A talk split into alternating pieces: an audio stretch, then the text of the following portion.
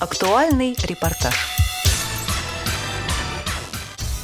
Культурно-спортивный реабилитационный комплекс совместно с Московской городской организацией Всероссийского общества слепых подготовили мемориально-патриотический проект «Акцию «Москва за нами».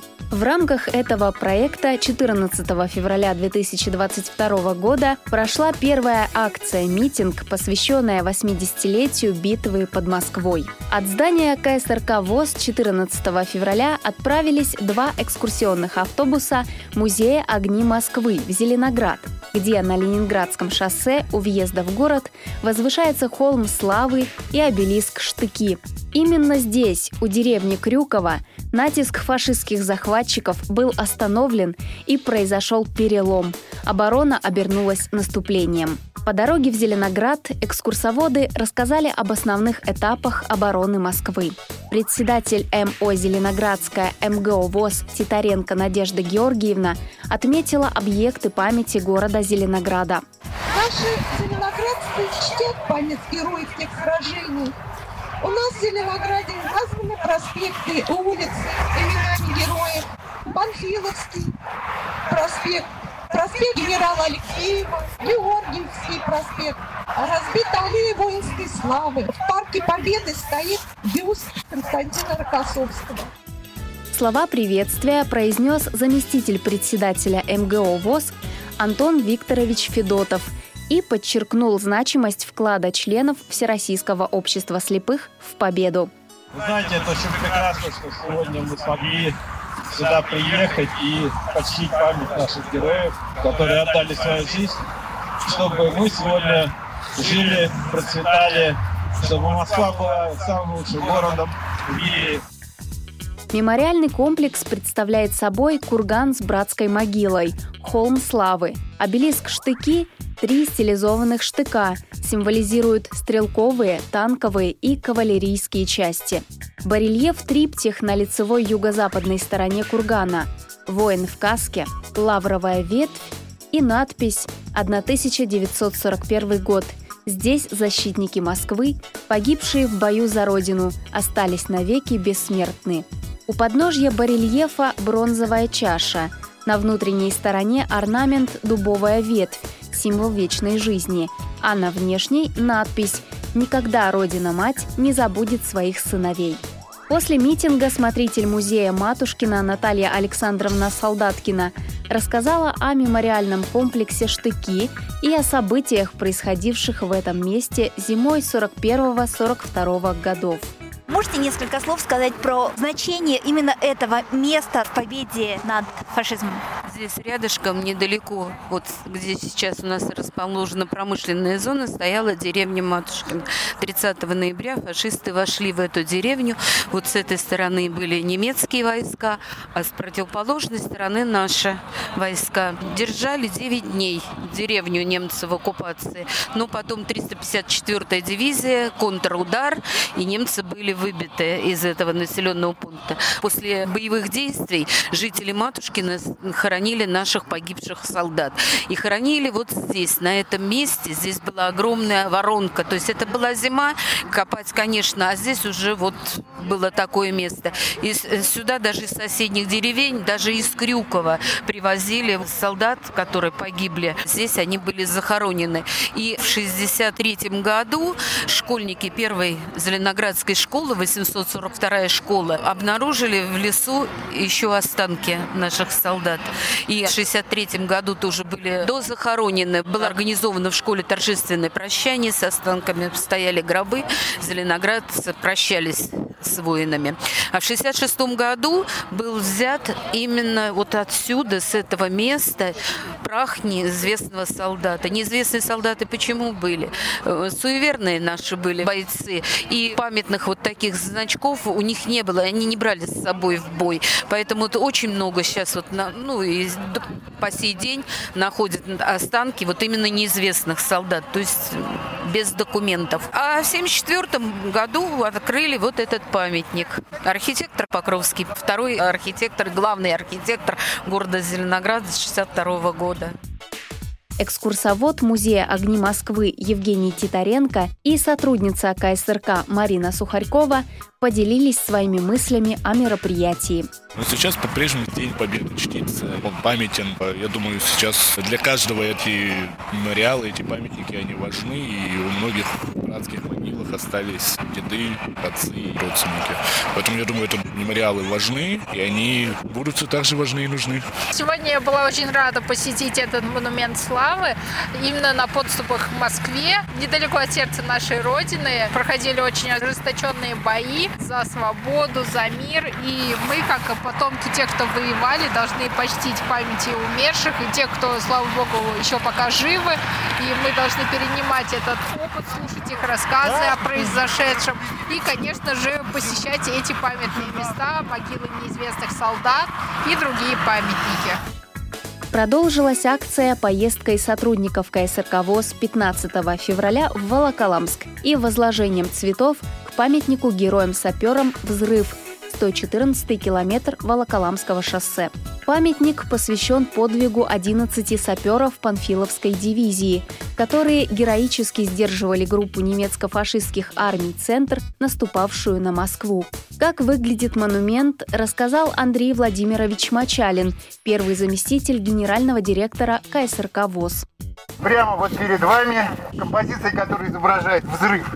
Металлические конструкции, взметенные ввысь, такие геометрические прямоугольники и треугольники, которые изображают взрыв, а сзади на этот взрыв как бы наезжает самоходная артиллерийская установка «Штук-1», которая находилась на вооружении вермахта в 1941 году. Самая популярная, самая массовая самоходная установка, которая участвовала в боях. Здесь это реальная боевая машина, которая была поднята отрядом поисковиков и затем восстановлена и поставлена на монумент. Слева у вас находится мраморный монумент, на котором надпись 18 ноября 1941 года северо-восточной Волоколамска, у деревни Строкова, 11 саперов во главе с командиром взвода Фирстовым ПИ и политруком саперной роты Павловым АМ, стоя насмерть, отразили ожесточенные атаки 20 вражеских танков и батальона пехоты. За проявленный героизм все воины награждены орденом Ленина. Это уникальный подвиг в истории Великой Отечественной войны. 11 человек встали на пути усиленного батальона вермахта и на некоторое время задержали его движение, тем самым дав время отойти нашим войскам на следующий рубеж обороны. 11 человек против 20 вот таких вот бронированных чудовищ, которые здесь расположены. К акции присоединились слушатели Волоколамского центра реабилитации слепых. О памятнике, о событиях, происходивших в этом месте, рассказала Надежда Анатольевна Суханова, исполняющая обязанности начальника отдела социокультурной реабилитации Центра реабилитации слепых ВОЗ. Со всех сторон в ноябре 1941 года рвались фашисты к Волоколамскому шоссе. Но всем известно, это прямой путь к Москве. У деревни Строкова бессмертные шагнули 11 саперов 1077-го полка Панфиловской дивизии. Ночь на 18 ноября враг бросил крупную танковую группу на деревню Строково. Нашим командованием было принято решение отойти на более выгодный оборонительный рубеж и там задержать противника. Обход полка прикрывал саперный взвод во главе с младшим лейтенантом Павлом Фирстовым и политруком Алексеем Павловым. Около 10 утра 18 ноября 1941 года на позиции саперов двинулись гитлеровцы общей численностью до батальона пехоты и при поддержке двух десятков танков. Очевидно, они не рассчитывали в этом месте наткнуться на ожесточенное сопротивление. Но панфиловцы встретили их шквальным огнем, отсекая пехоту от танков. Гитлеровцы подтянули дополнительные силы и начали новую атаку. Однако и она не принесла успеха фашистам. Бой горстки красноармейцев против многократно превосходящих сил противника растянулся на пять долгих часов. За это время бойцы лейтенанта Фирстова убили и ранили несколько десятков немцев, сожгли два танка и еще пять серьезно повредили. Но силы панфиловцев были не безграничны. Последний натиск немцев встречали только трое. Остальные к тому времени были либо убиты, либо тяжело ранены. Около трех часов дня гитлеровцы захватили позиции саперов у деревни Строково.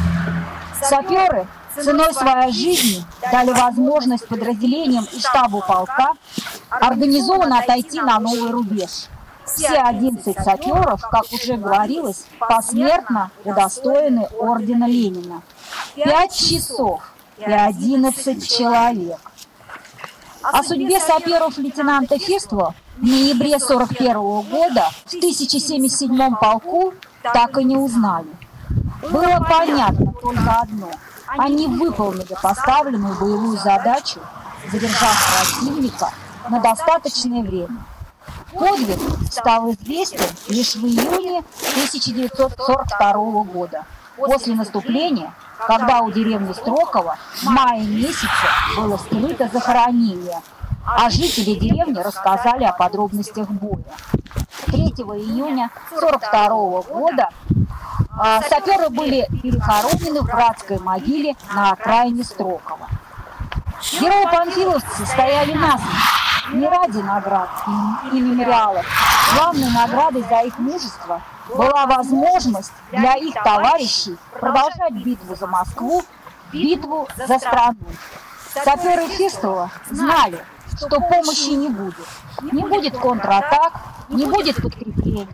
Они знали, что это их последний бой.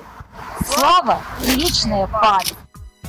О цикле мероприятий «Путь к победе» рассказал автор данного проекта Андрей Владимирович Мачалин. Культурно-спортивный реабилитационный комплекс Всероссийского общества слепых совместно с региональными организациями ВОЗ в 2022-2025 годах а, планирует реализовать цикл военно-патриотических мемориальных мероприятий, посвященных великим датам той страшной войны которую мы назвали «Дорога к победе». Вы присутствуете на нашей первой акции, которая посвящена битве за Москву. Наверное, у каждого из вас, в каждом регионе есть свои памятные даты, свои герои, свои места, которые политы кровью героев войны. Мы призываем вас присоединиться к нашей акции, следите за нашей информацией в сети интернет в память о героях, сложивших свои головы в этих страшных боях. я прошу вас почтить их память минутой молчания.